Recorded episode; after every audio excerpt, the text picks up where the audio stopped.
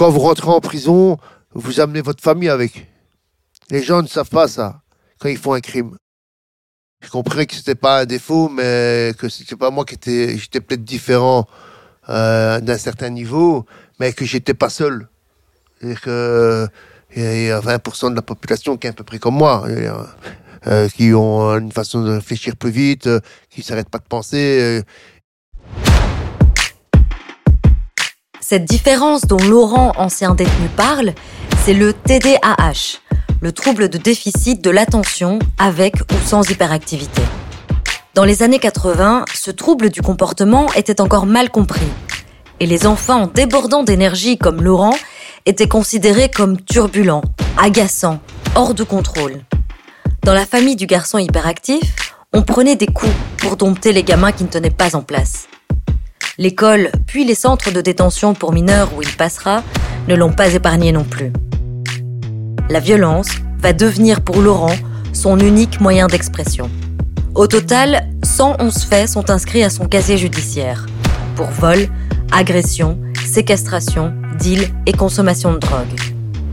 À 48 ans, Laurent a passé la majeure partie de sa vie en prison.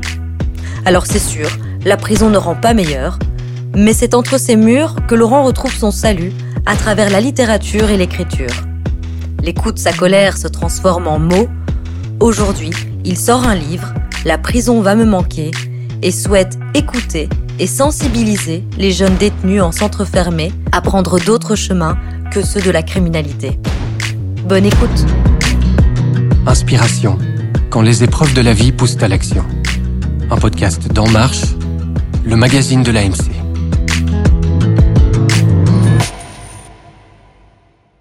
Euh, j'ai plus deux frères, deux sœurs, euh, plus les parents.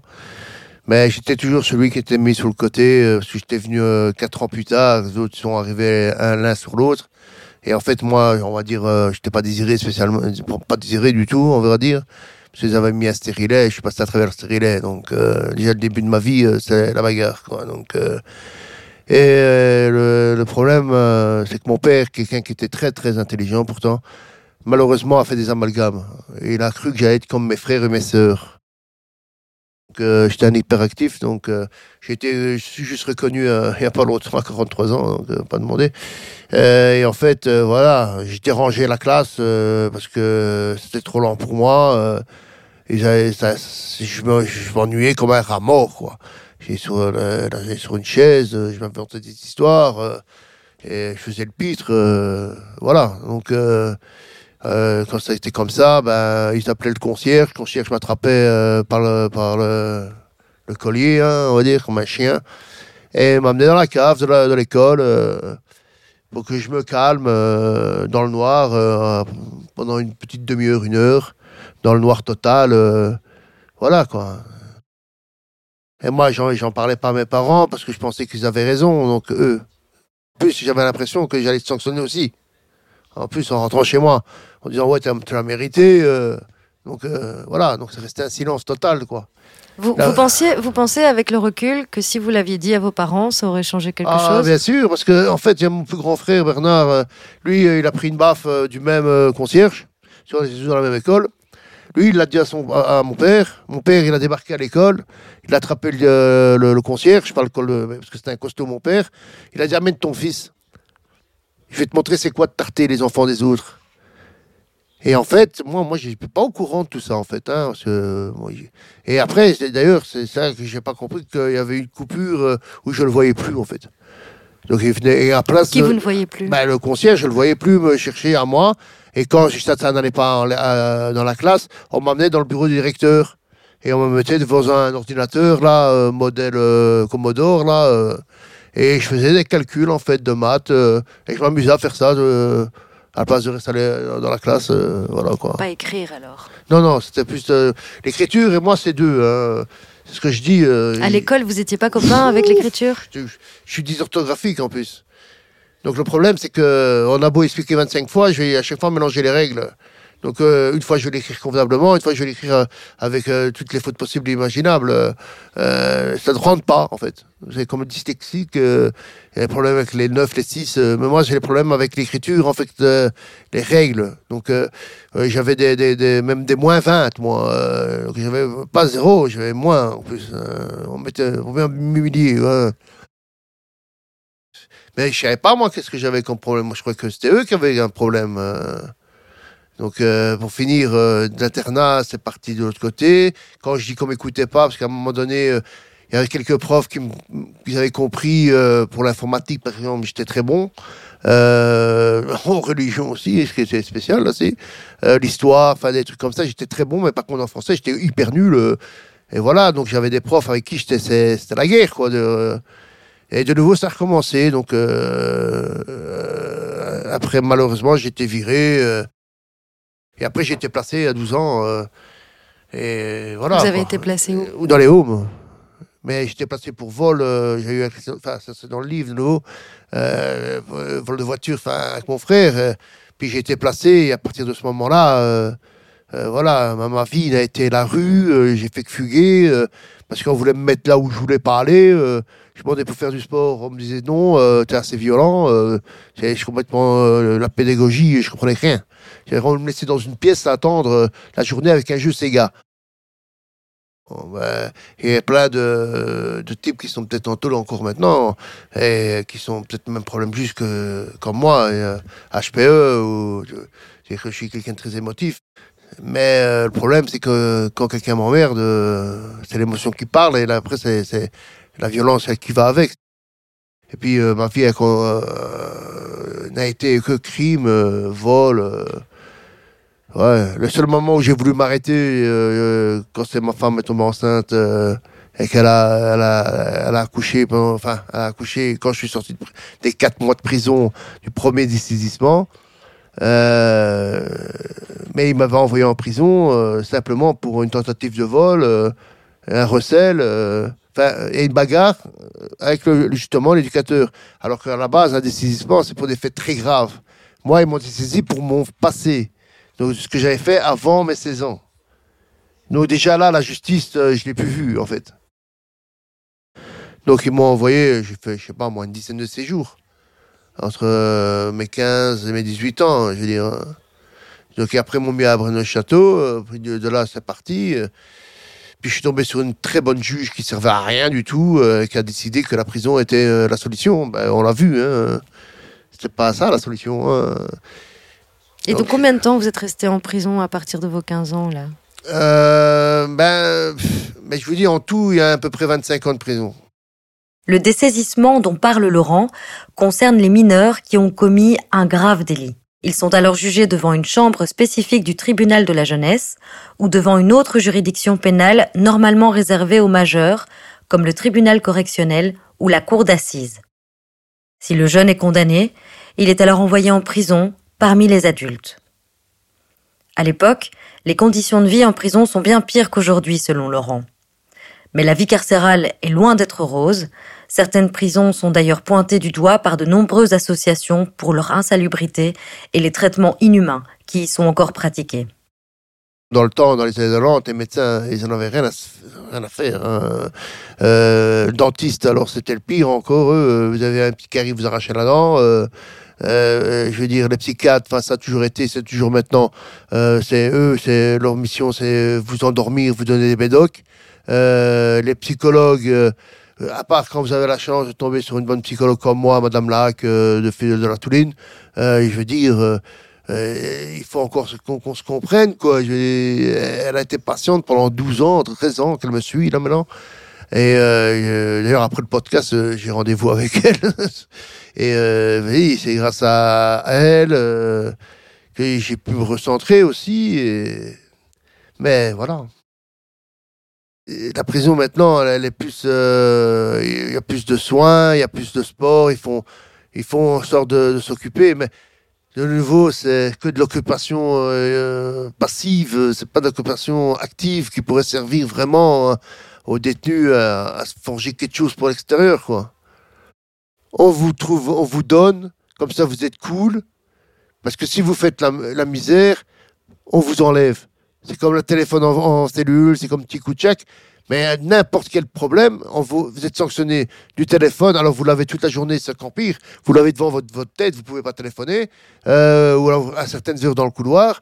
Euh, on va vous retirer la télé, on va vous retirer ceci, on va vous retirer cela, et pour vous tenir comme euh, en laisse, quoi. et si ça ne fonctionne pas, ben, il y a cachot.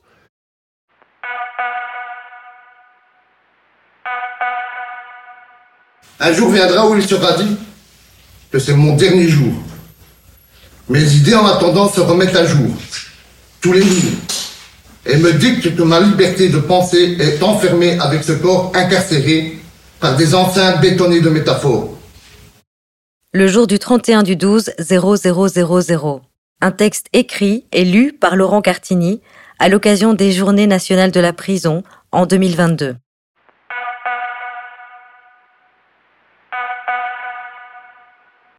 Pris d'ennui, Laurent s'inscrit un jour à un atelier d'écriture donné par l'association Les Ateliers de l'Escargot.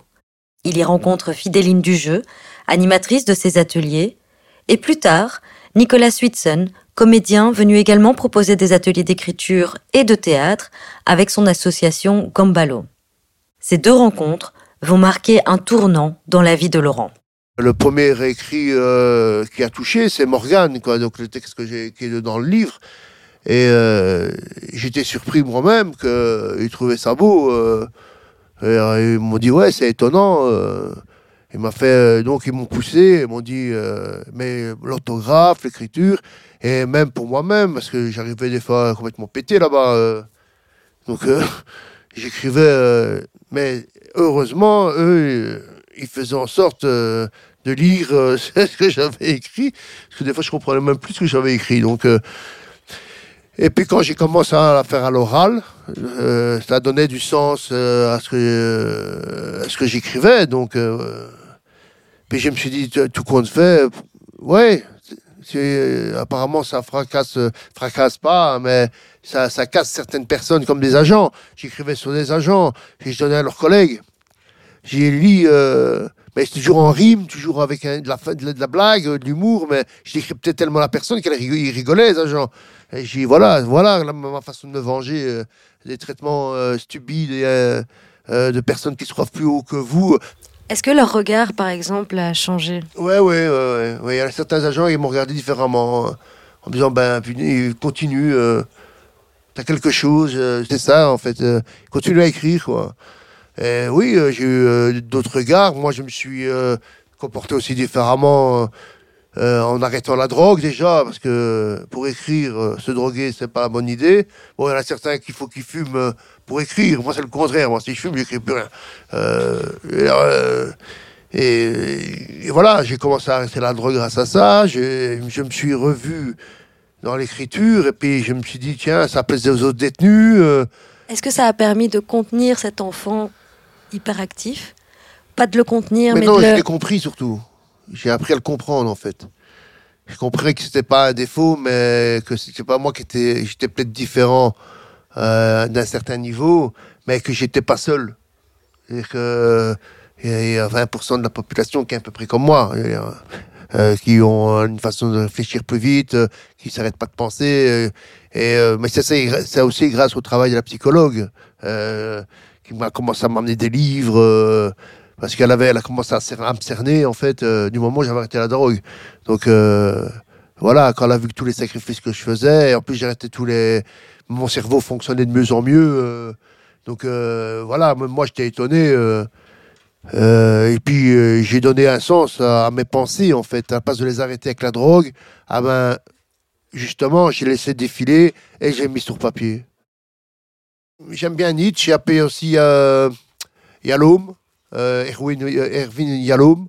Euh, c'est un psychanalyste américain qui écrit des beaux livres en, jouant en roman justement avec la psychanalyse, euh, qui écrit des livres comme Nietzsche a pleuré, voilà, Le Jardin d'Épicure, et c'est tous des livres où vous en sortez quelque chose.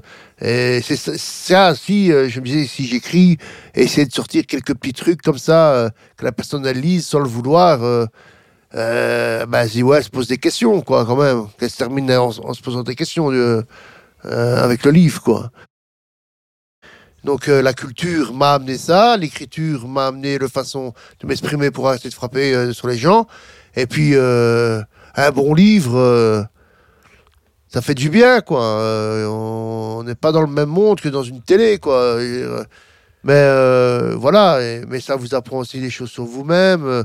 Et puis ça vous montre que les, hum, êtres humains, quelque part, on peut trouver des points communs, en fait il y a des liens qui peuvent se faire dans l'art, dans l'écriture, dans, dans le dessin, dans la peinture, euh, et qu'il y a tellement de, de, choses dans l'art et dans la culture que ça définit euh, aussi euh, sa société.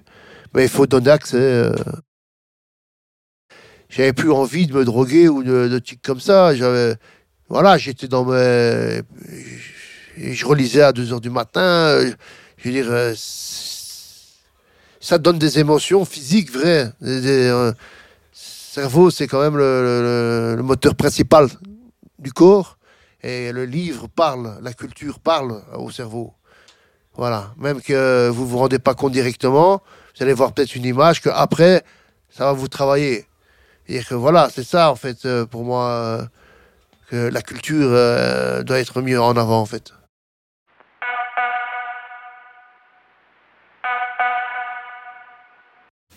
Les virus sont aussi les drogues. Conseil que je donne, la méthadone ne rend pas plus fort. C'est pour cela que je le crie dans mes écrits, mon envie de vie sans chimie. Antivirus, de même pensée métaphysique, je les matérialise en arc-en-ciel de lettres. Pour une analyse physique, être le verbe psychique J'adverbe mon bic sans emprise psychanalytique.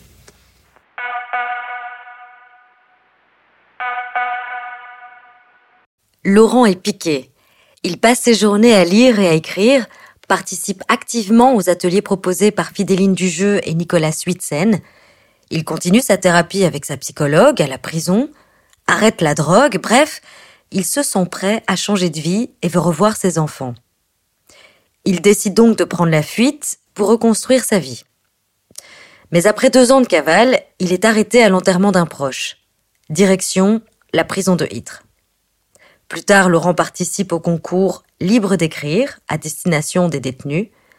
Et dans le jury, Nicolas Suitzen, qui avait perdu totalement contact avec Laurent, reconnaît le texte de son premier élève.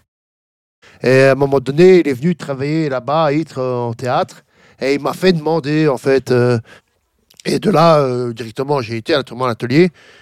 Et, euh, et, puis, on a commencé à parler de, de projets à l'extérieur, de théâtre qu'on a mis en place l'année passée avec les Journées internationales de prison.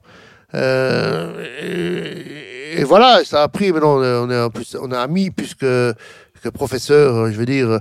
Et est-ce que le théâtre a apporté ce plus? Est-ce que la parole, la mise en voix de vos mots, vous, a, vous a apporté quelque chose? Est-ce que c'est un autre médium? Est-ce que c'est une autre façon de vous exprimer qui finalement complète, complétait euh, l'écriture? Oui, c'est toujours dans le même, euh, c'est toujours la même ligne en fait. Quand j'ai gagné euh, le libre d'écrire, j'avais été faire le texte en congé de prison. j'ai fait mon texte, il est dans le livre. Hein, et quand j'ai fini le texte et que tout le monde m'a applaudi oui, parce que d'habitude, quand vous faites un braquage, si vous ratez, ben, c'est les mains dans le dos. Tandis que là, euh, quand je, c'était les mains devant et on m'applaudissait. Donc euh, là, c'était les mains, je n'avais plus dans le dos. Pour une fois, peut-être quelque part, j'ai trouvé ma place euh, dans ma vie, quoi. J'ai tellement cherché à être quelque part que j'étais nulle part, en fait. Et là, maintenant, ben, j'ai peut-être trouvé un endroit où puis j'ai les aides qui vont avec, euh, euh, les gens qui croient plus en moi que moi-même, je croyais en moi-même d'ailleurs, euh, dont Harold, Nicolas et Fidéline et ma psychologue, Madame Lac. Et j'ai encore des gens à remercier. Hein. C'est même une directrice de prison qui s'appelle Alexandre. C'est grâce à elle aussi, de Hitz, qui a, eu, qui a cru au fait que j'avais vraiment changé, que j'étais plus l'imbécile que j'étais. Elle m'avait connu il y a dix ans avant. Bon, c'est rare qu'on m'oublie. Hein. Dans ce mode-là, j'étais vraiment en mode hard. euh, donc, euh, et elle avait vu le changement. euh, et c'est grâce à elle que j'ai eu ob- obtenu ma libération rapidement. euh, je veux dire. Voilà, donc c'est des gens que je remercie. Il n'y a pas que des, imbéciles, il n'y a pas que des pourris euh, dans les prisons. hein. Dernière fois en prison. Laurent se l'est promis. Là-bas, il passe son temps à écrire son livre. Avec l'aide de Fidéline Dujeu, Harold Notet, qui est journaliste et bénévole social en prison, et Nicolas Switzen. Et un an après sa libération, Laurent Cartini sort son livre. La prison va me manquer. Euh, quelque part, euh, il fallait, il fallait que on sache que, que mes enfants sachent. euh, alors que c'est toujours une fiction, mais ceux qui me connaissent sauront euh, ce qui est vrai, ce qui est pas vrai. Et euh, ouais, c'était ça, quoi. Il fallait que mes enfants sachent que la prison, et même pour certains qui connaissent pas, euh, ce que j'ai pu ressentir moi en prison, euh, la tristesse que j'ai pu ressentir. Euh, voilà, euh, je dis pas, je pas, moi je suis coupable, hein, je dis pas, mais il y a une condamnation et puis il y a la condamnation de la famille, la con- et surtout, euh, comme je disais hier, C'est condamnation de la famille, c'est-à-dire ça veut dire que quand vous rentrez en prison, vous amenez votre famille avec. Les gens ne savent pas ça quand ils font un crime. Moi, ce qui m'intéresserait le plus, c'est d'aller dans les homes fermés, où il y a les vrais délinquants, je veux dire, et qu'ils ont personne qui les écoute, parce que euh, on les écoute pas en fait. Euh, euh, je connais, tout le circuit, donc. j'ai réussi à, faire quelque chose, à, gagner ma liberté, à gagner ma patience, à avoir du respect de ma famille différemment que de la viol par violence, par le, méchant garçon, mais plutôt par le garçon plus sensible. Alors qu'à la base, quand on me regarde, euh, c'est pas ça qui vient à l'esprit. Euh, et voilà, donc euh, il faut essayer. Il n'y a rien à perdre de toute façon. L'article sur l'importance de la culture dans le milieu carcéral est disponible à partir du mois de février sur enmarche.be. Et le livre de Laurent Cartini, La prison va me manquer, édité aux éditions du Basson, est disponible quant à lui en librairie ou sur commande sur édition au pluriel dubasson.com. On se retrouve le mois prochain pour une nouvelle inspiration.